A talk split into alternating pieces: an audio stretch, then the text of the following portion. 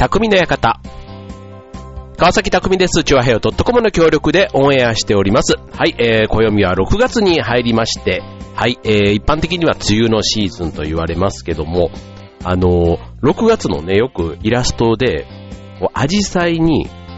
えー、カタツムリが一緒になっているイラストってあるじゃないですか。で、あれって、現実の世界では、まずないっていうかないそうなんですね。そう。ない光景らしいですよ。そう。で、なんでかわかんないですけどね。まあでもあの、きっとね、アジサイってあれ葉っぱに毒があるじゃないですか。だから多分ね、あの、その毒を多分カタツムリは知ってるから、多分そういう意味でね、自分のこう触れるところに多分近づかないとか、なんかそういう風に言われてますけども、そう、あれはね、あくまでね、見た目の綺麗な感じと可愛らしいものを組み合わせた、あくまで想像上の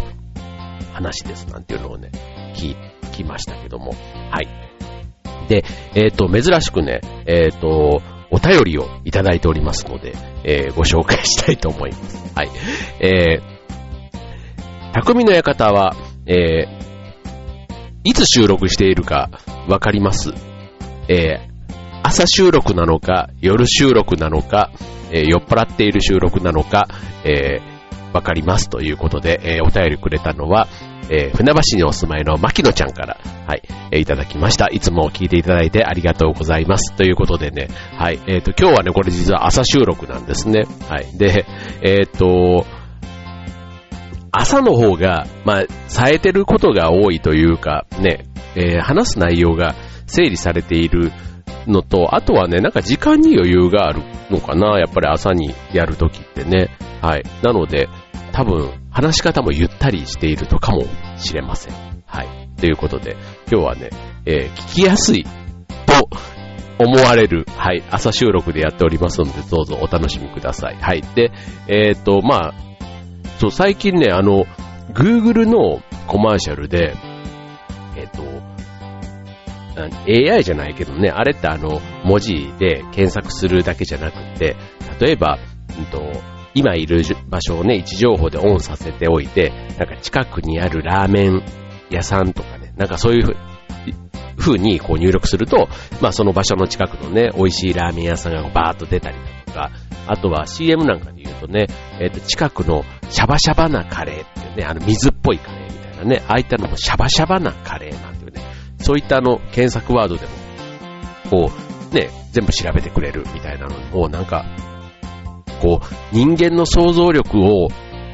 まあ、機械というかね、そういうのが助けてくれて、より、こう、質の高い情報をね、得られるっていうのはもちろんすごくいいわけなんですけども、なんかね、こう、探して探してたどり着く、こう、喜びみたいな、まあ、ね、何かを手に入れたらまたね、贅沢な悩みがね、満たされれば満たされたなりの贅沢な悩みみたいなところはあるわけなんですけども、はい、まあなんかね、そんなところまで教えてくれて、ね、なんかこう、発見というか、ね、気づきみたいなものはすべてなんかネット上にもう先に先行されてるみたいなね、なんかそういうのが、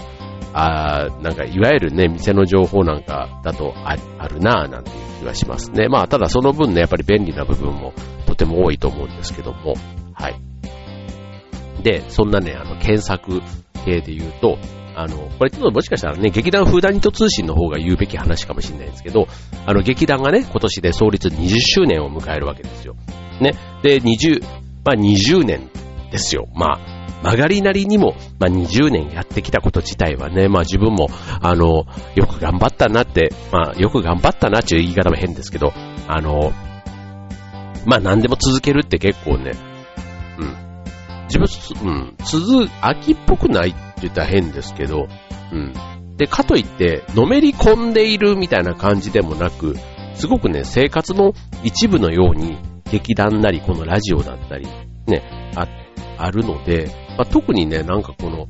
あの、頑張って頑張ってこう、20年やってきました、みたいな感じでもなく、あ、なんかもうあっという間に気づいたら20年だったな、みたいな、そういう感じなんですけど、ただ20年、ね、振り返ると、僕は28歳の時から始めたということで、まあ、ね、演劇とかをやるにしては、まあ、スタートは遅いですけども、まあでもね、まあ、かれこれ、ね、あの、青春時代というか若かりし頃からね、やっぱ写真とかで見比べるとね、明らかに若いですからね。そう。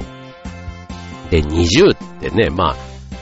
こう、節目で言うと、まあ、10年っていうのも一つ大きな節目かなと思いますし、まあ、20年。で、そして30年ってなってくると、ね、平成が30年で終わっているって考えると、まあ、30っていうと、例えば、会社、企業なんかもね、企業30年説なんていうのがあって、こう30年が一つ会社が潰れるかどうかの節目。まあなんかわかる気もしますよね。例えばあの、創業者がね、30歳で会社を立ち上げて、バリバリ頑張って成長させた。そして60歳になり、ちょっとね、創業者の勢いがなくなってきて、その、なんちゅう、DNA っていうの？なんかその遺伝子を継ぐものっていうのがなかなか育たなくて、もう30年で一気にその会社は、なんか風向きが変わっていくみたいなんで。30っていうのは確かにね、人間の人生の中では大きな節目になる、潮目が変わるタイミングなんだろうなぁ、なんて思うんですけども、20年。まあ、ここもね、結構上がるか下がるか、さらにもう一段階上がっていくのか、ちょっとこのまま停滞するのか、微妙なタイミングがこのこの20という年というところかなと思うんですけども、えっ、ー、とね、今日はね、ちょっとせっかくあのさっき Google 先生の話をしましたけども、20年というね、キーワード。ね、今僕の中では、えっ、ー、と、劇団のね、創立20周年というところにもビビッと言ってしまうわけなんですけども、ね、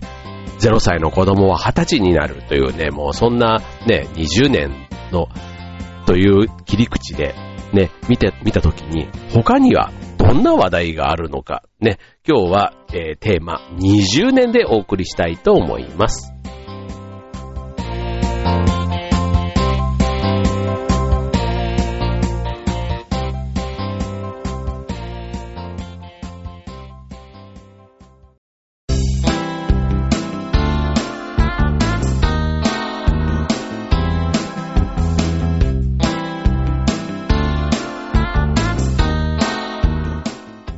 はい、えー、今日の匠の館テーマは20年ということでね、まあ確かに20年、ね、あの、会社でも、まあ僕は今20、今、会社で23年、4年ぐらい、4年ぐらいなのかな、うん、なんですけども、まあ20年っていうね、えー、っと、タイミングを超えると、まあ会社もね、やっぱり20年働いてくれたみたいなところで、なんかいろいろね、こう、あの、休暇をもらえたりとか、そういった仕組みもね、あったりするように、っぱり10年、20年っていうね、そういった10年ごとの節目。ね、あとは、あの、結婚記念日みたいなところでもね、まあ20年とかね、あの、っていうのは、あれ20年って何、何婚式っていうのえっと、20年の結婚式って何て言うんですか？ちょっと調べてみましょうか。ね、あの、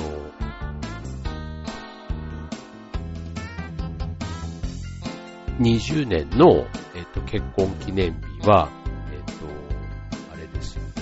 ですよ、とかつって。えー、あ、ダイヤ？ダイヤモンド？え違う？えっ、ー、と、えっ、ー、と、違う。全然、全然違いました。地味でした。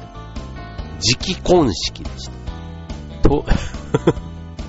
そう、25年が、えっ、と、銀婚式？でしたっけ？えっ、と、銀婚式が、えっ、と、25年だ。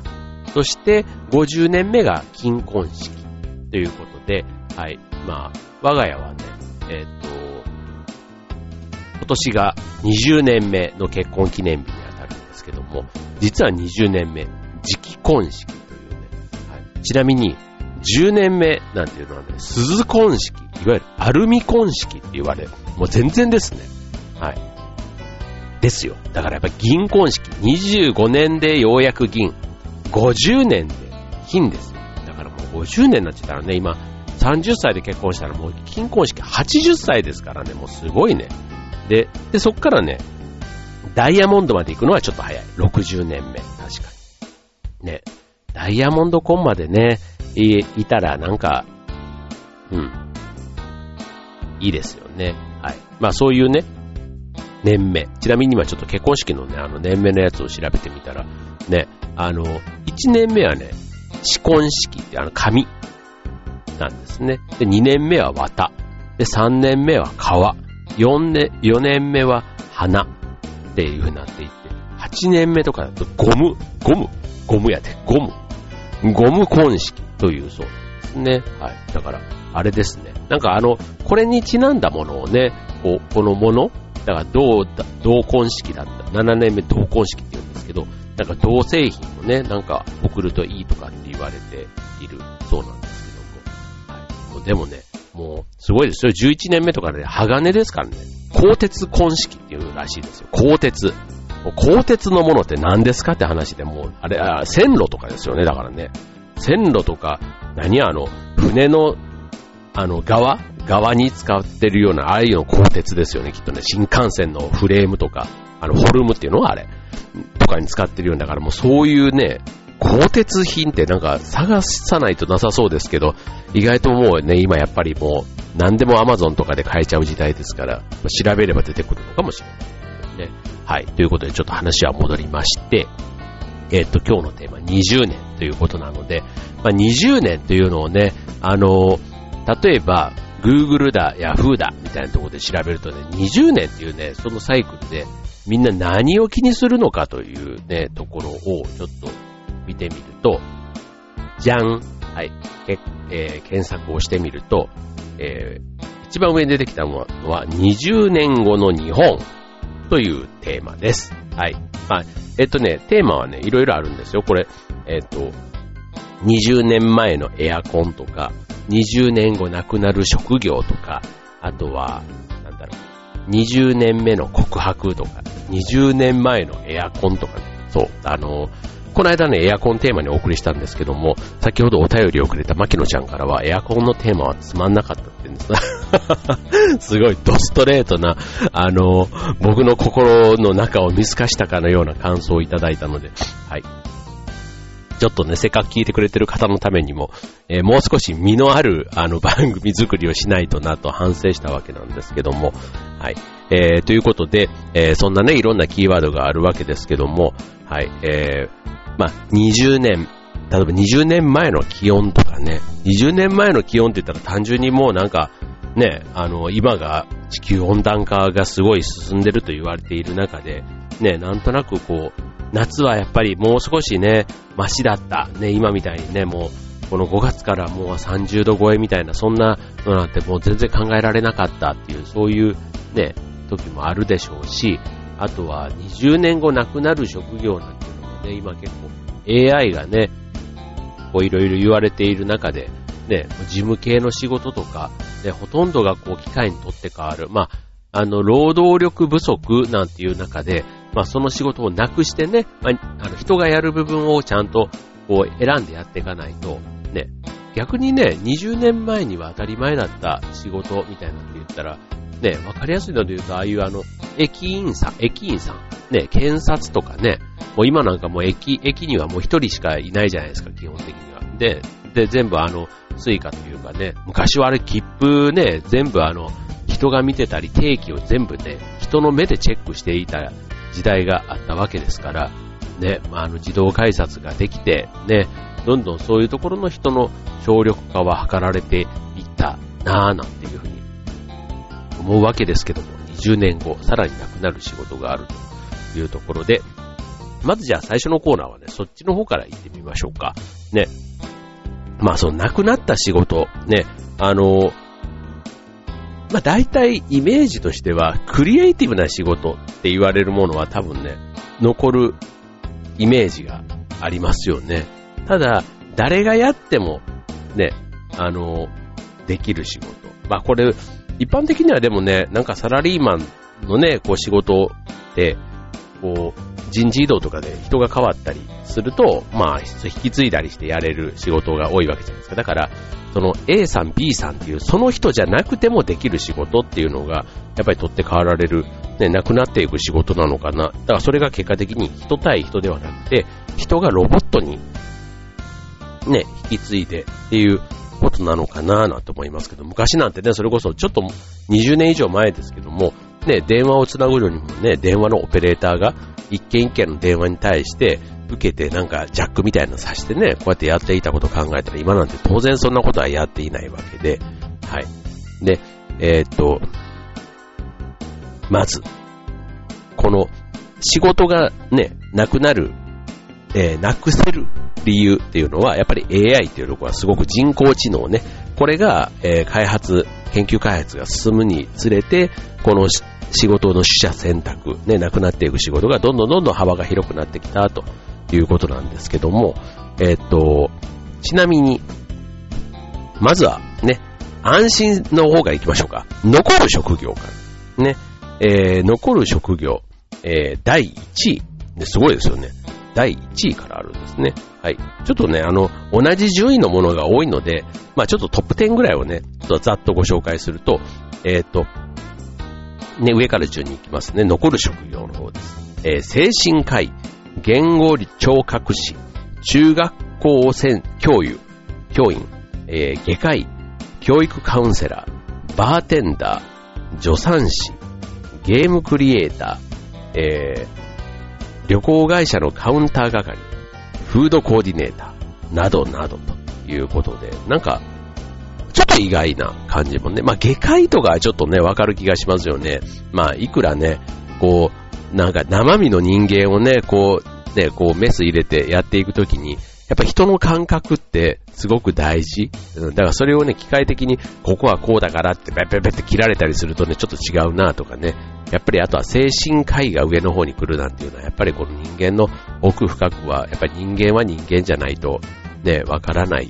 ね、これ人間の脳みそをコンピューターでね、再現しようとすると、なんかすんごいでかい、もう、超スーパーコンピューターというか、ね、やっぱり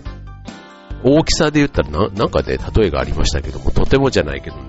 びっくりするような大きさでしたけども、やっぱりそういう意味では、なかなか機械でね、置き換えるっていうのは難しい仕事のようですね。まあ1対1でね、先生なんかもね、やっぱり生徒、こう、ね、30人とかのクラスをもし見るんだとしたら、まあ、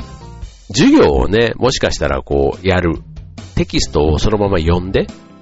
ね、やるだけのものだったらもしかしたら置き換わるのかもしれないですけど、実際にはね、一人一人の成長だとか悩みだとか、ね、そういったことに向き合ってっていう風になると、やっぱり思春期、ね、小学校の先生よりも中学校の方が上に来るっていうところあたりが、やっぱり中学校の悩みの方が複雑なんだろうななんていう風に思いますね。はい。まあ、他にもね、いろいろ、あの、ソムリエとかね、なんかやっぱりこう、あの、さっきね、バーテンダーとかもありましたけども、ね、バーテンダーなんかもやっぱこう、酒をね、混ぜるだけだったら機械がガチャガチャガチャっと混ぜて、はい、終わりっていうことかもしれないですけど、やっぱりあの、あのバーテンダーっていうね、漫画が僕がいつも行ってる耳鼻科に置いてあってですね。で、それをね、いつも待ち時間に読むのが好きなんですけども、あの、やっぱりね、こう、季節とか、ね、やっぱそう、温度によって酒と、あの、氷の溶け具合、ね、氷の溶け具合と、あと混ぜ方、2回混ぜるのと、3回混ぜるのと5回混ぜるので、やっぱり氷の溶け方が変わるじゃないですか。で、それによってね、味が変わるみたいなところをね、瞬時に。で、しかも、あの、お客さんの顔色を見て、この人は今こういう気分だから、これぐらいの温度がいいだろうとかね。まあ、これをね、すべて漫画から学んでるわけですけども、はい。まあ、そういった感覚っていうのはね、やっぱりこう、顔認証とかね、そういったものでいろいろ今表情とかから、ね、その人の気分、感情、なんかいろいろ読み取れる技術は進んでいると言いますけども、ただね、やっぱりいくつかのパターンの中で当てはめていくだけだろうから、きっとね、その、千差万別と言われるそういう人のね、好みというか、ね、その人に一番合ったもの。もしかしたらね、あとはね、会話なんていうのもね、すごく大事かもしれないですね。その、一杯のね、何かカクテルを出してもらうときに、これはこうこうこうこう、あなたのこれを思って作りました、みたいなことをね、バーテンダーから添えられたらきっとね、ちょっとそれこうだけで、こう、あの、価値が上がるっていうの？うん。なんかそんな気はしますよね。はい。で、で、で、で、で、で、で、で、今日は亡くなる職業からね、20年、えー、20年後、ね、亡くなる職業、じゃじゃん、第1位、えー、電車運転士。うん。あるかも。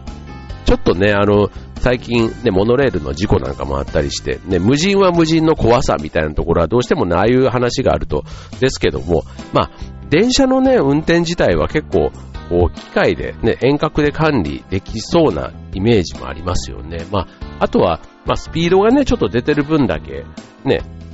大丈夫なのかなとか、あとはね、その、線路自体が、新幹線みたいに高架の上を走ってるとかっていうんであれば、まだいいんですけども、普通にね、こう線路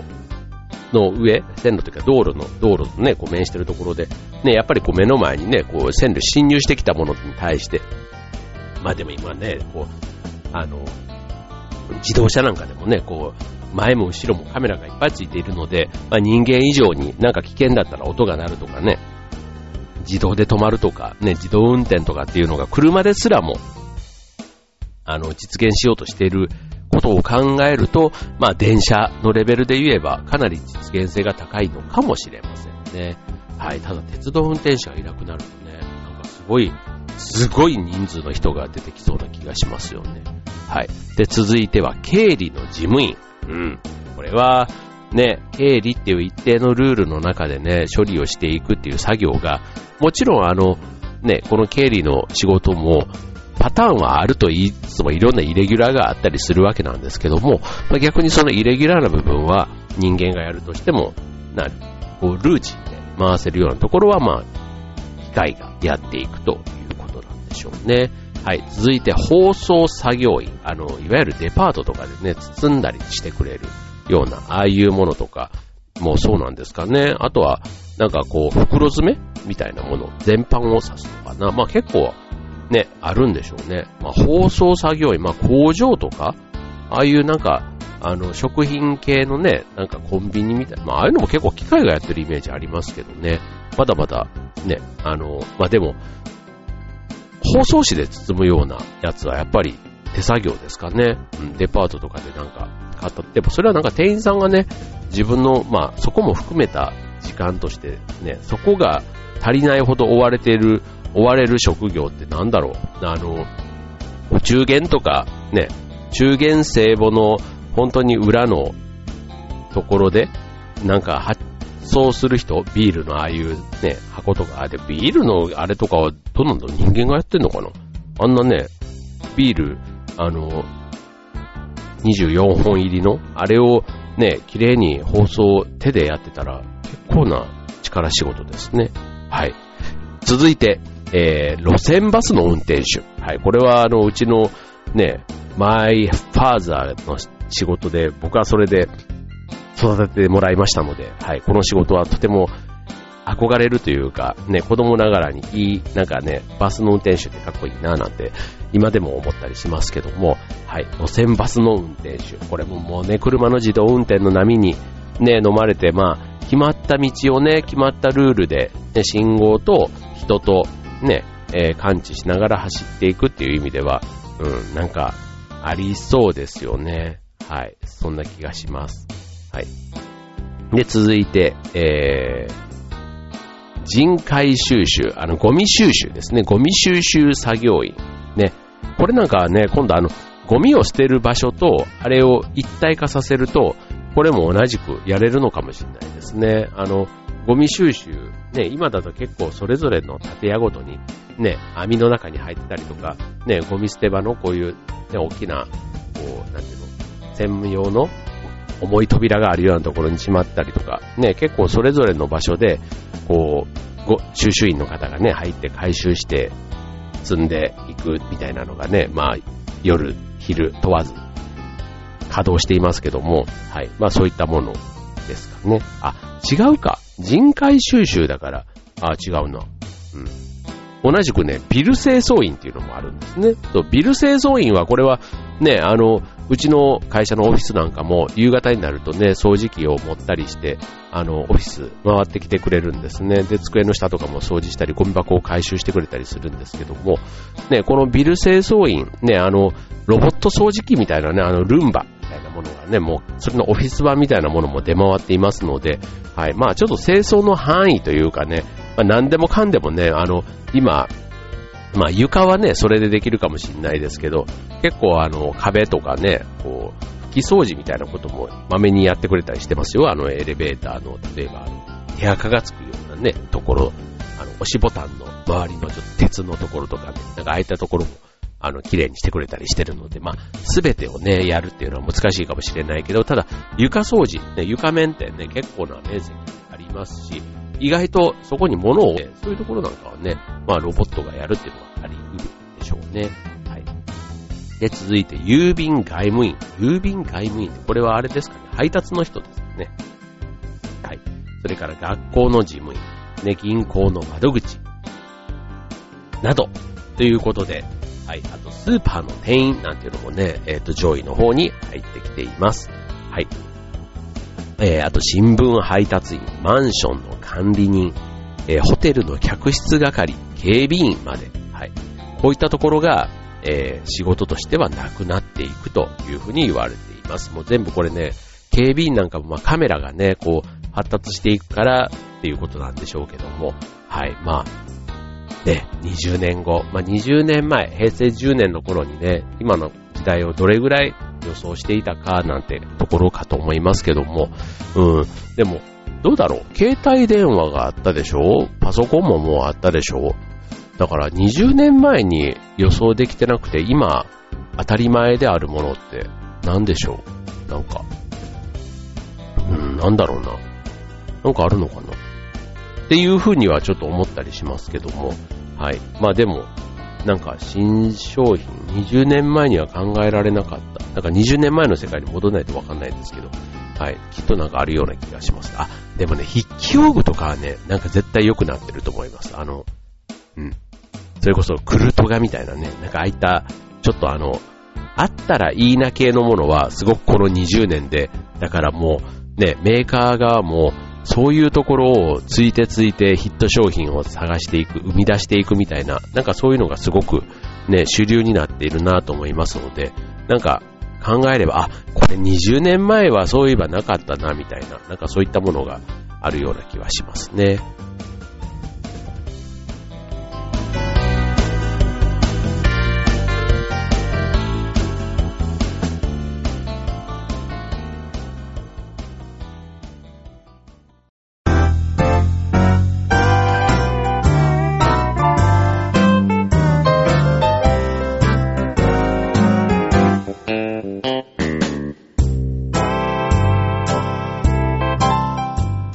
今日のテーマは20年でお送りしています。20年をね、検索するとどんなものが出てくるのかなということで、はい、えっ、ー、と、最初は、亡くなる職業の紹介だけをすればよかったのに、えっ、ー、と、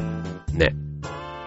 残る職業まで言ったので、最初のコーナーだけで20分も話をしてしまいましたが、はい、えっ、と、続いては、え20年目の告白ということでね、はい。20年目の告白。ね。まあ、20年目の告白ってなんとなくね、こう、映画のタイトルにね、ありそうですけども、映画にあったのは22年目の告白というね、ね、あの、殺人犯の、ね、これは藤原達也さんの映画ですかね。はい。というのが過去にありまし、過去というか去年かな？去年にあったのかな？ありましたけども。まあそういったね、まあ、20年っていう結構あの、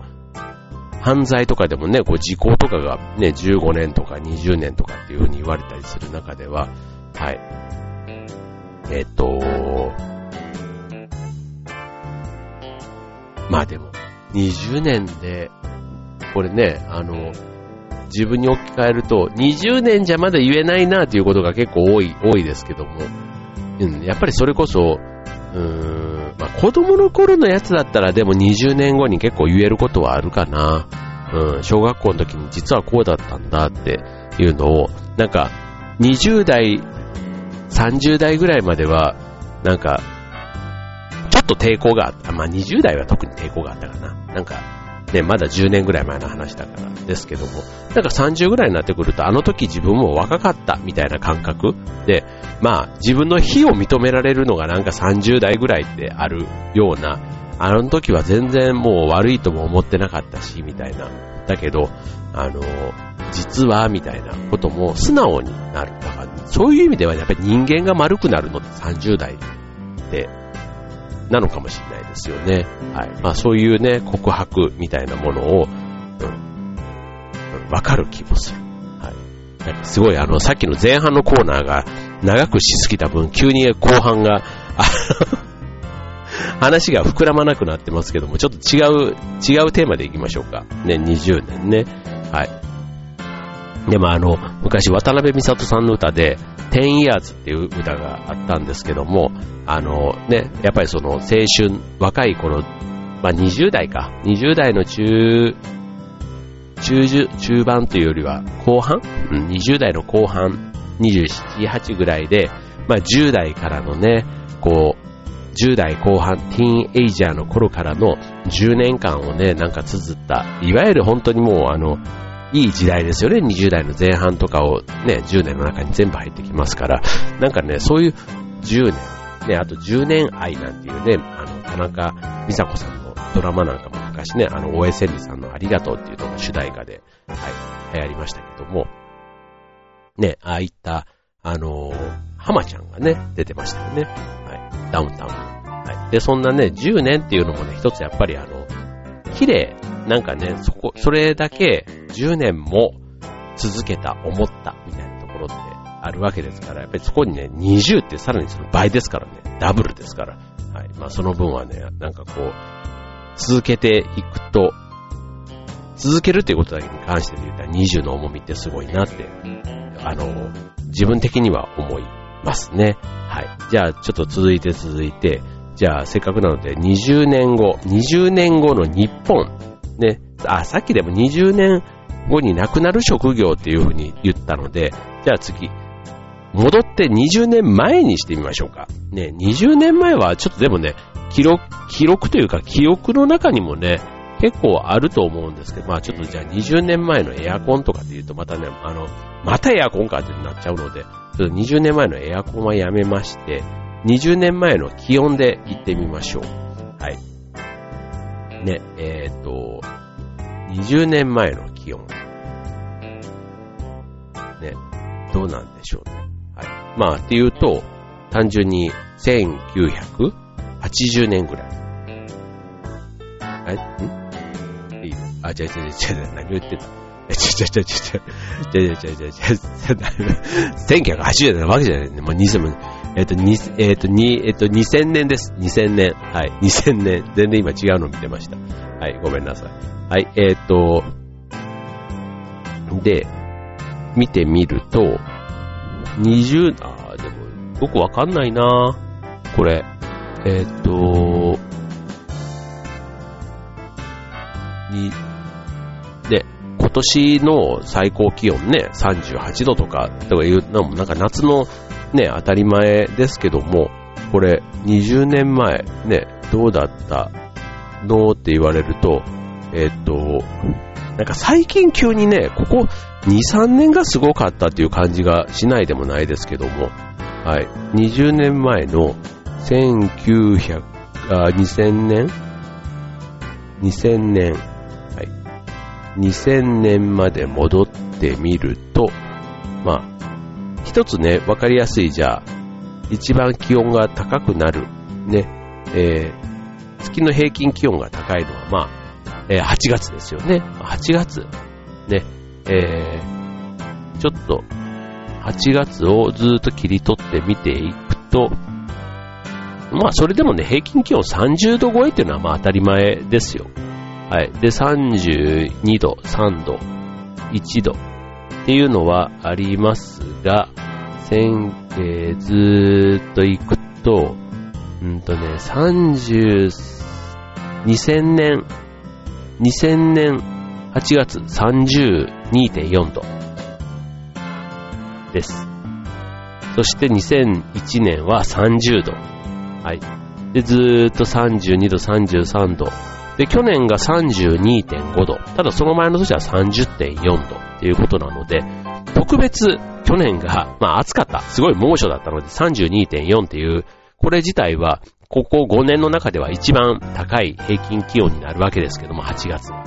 ただその前の月もね、実は32.7度。7月がね、8月より実は暑かったっていうところが、またこれはこれで特徴的。うん。で、あとは年間の平均気温が、ね、21.2度ってなってるんですけども、これはね、過去10年の中ではね、もう一番高い。えー、21.2度を上回るのは、えっと、過去20年の中では、平2004年、2004年が21.3度っていうのがある以外では、去年が第2位、年間の平均気温で言うとね、だからそれぐらいやっぱ暖かい、暑い、ね、1年だったということかと思います。はい。まあちょっとね、月別に見ていくと、ね、あのー、やっぱりこう、1、2、3、5月とかのちょっと上がり方なんていうのはね、5月はやっぱり25度超えていたなんていうのは、これはもう20年前なんかでは考えられない22度とかね、そんな感じが当たり前で言うと、やっぱりこういった春とかね、なんかそこまで暑くなかったところまでが暑くなり始めてるなんていうところが、ちょっと気温の意味では特徴的なのかもしれませんね。はい。まあなんか、あの暑い。まあ寒いのもなんだけど、うん、暑いの方が、個人的にはあんまり好きじゃないなっていうふうに思いますけどね。はい。まあ、ちょっとこれね、今20年前はそうでしたけども、20年後、ね、結構あの、天気の環境、ね、の予測みたいなやつで言うとね、本当にあの、北極の氷がどうなってとかね、なんかそういった話もあったり、結構心配なことが多いかなって思いますけども、なかなかね、自然のあれをね、こう変えていくっていうのは難しいし、まあちっちゃな積み重ねとは言いつつもね、地球が暖かくなっちゃう現象自体は、人がね、やっぱりこう、便利になればなるほどね、そういったところの影響が出がちだから、うん、ちょっとなかなか難しいところような気がしますよね。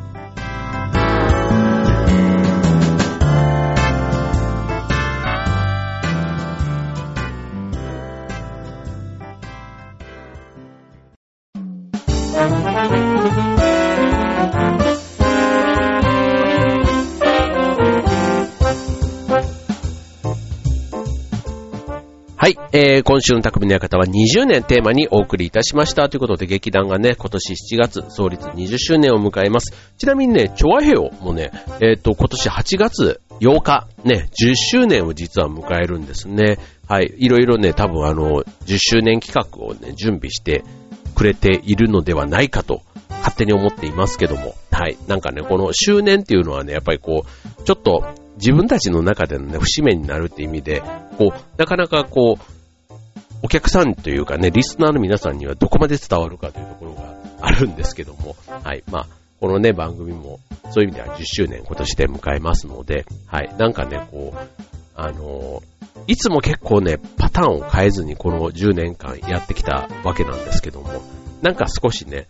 お、ちょっとなんかグレードアップしたなっていう匠の館、10周年節目になんかお届けできたらな、なんていうふうには思っています。はい。まあこれがね、20年続いたらまたすごいなとは思いますけども、20年経ったら自分は今、